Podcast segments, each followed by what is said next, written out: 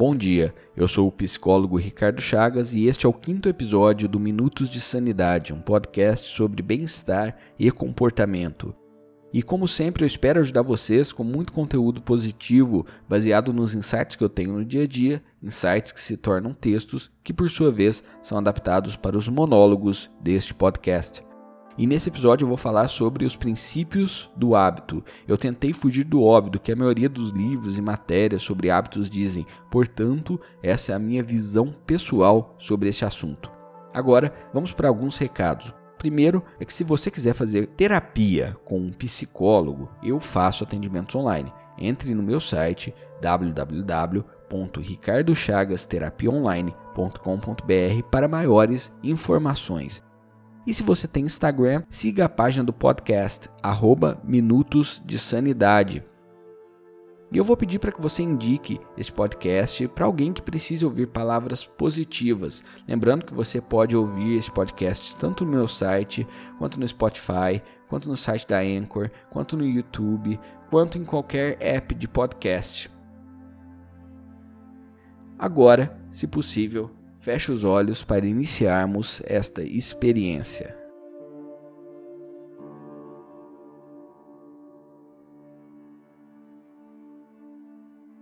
Para que um comportamento desejado se torne hábito, não há fórmula mágica. Ou melhor, para cada indivíduo existe um processo pessoal único de transformação. Há, entretanto, alguns princípios básicos para que seja possível transformar um comportamento desejado em um hábito. Tais princípios não são regras exatas, mas servem para nortear a vida daqueles que procuram mudanças. Antes de tudo, quero que você tenha certeza de que esteja começando um novo ciclo. Não precisa ser exatamente um ano novo. Para entender melhor sobre o assunto, ouça o episódio 3, onde falo sobre ciclos simbólicos. De qualquer maneira, a primeira coisa a se fazer é iniciar um novo ciclo em sua vida. Depois disso, quero que você pense quais são os seus comportamentos desejados. Você pretende ficar menos agressivo? Deseja perder peso? Deseja trabalhar menos? Deseja iniciar uma atividade física? Deseja ler mais livros? Qual comportamento desejado você pretende alcançar? Anote quais são os seus comportamentos em uma folha de papel. Agora, especifique o comportamento desejado de tal forma que ele fique claro, possível e realista. Por exemplo, eu desejo ficar menos agressivo se torna eu desejo não gritar mais com os meus filhos, pois este é o momento em que eu mais perco a paciência. Perceba que eu desejo ficar menos agressivo é uma frase genérica, não muito objetiva e sem muito contexto. Vamos para outro exemplo. Eu desejo iniciar uma atividade física. Se torna eu irei fazer caminhadas no parque perto da minha casa segundas, quartas e sextas às 6 horas da manhã e cada caminhada terá a duração de uma hora.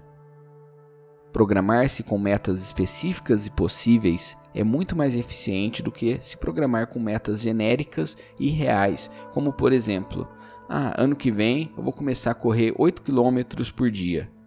Essa meta é genérica e absurda para uma pessoa sedentária. Agora vamos para o terceiro princípio, que é a repressão de instintos prazerosos.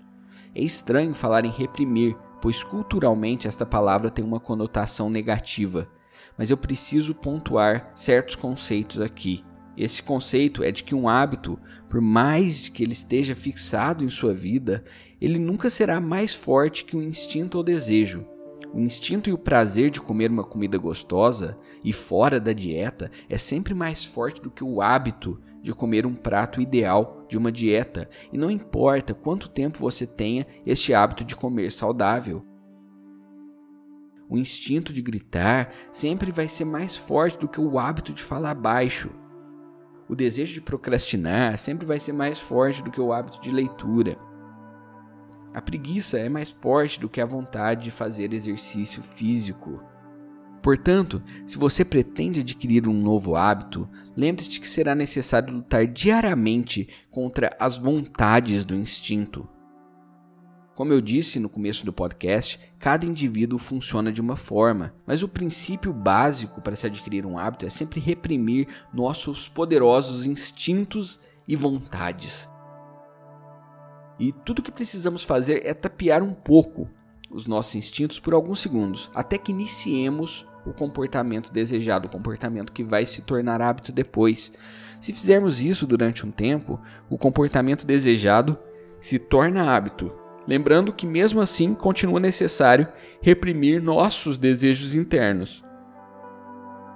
Como já foi dito antes, não há regras, mas eu espero que esse podcast tenha feito você pensar refletir sobre esse assunto e consiga nortear você para conseguir adquirir um novo hábito.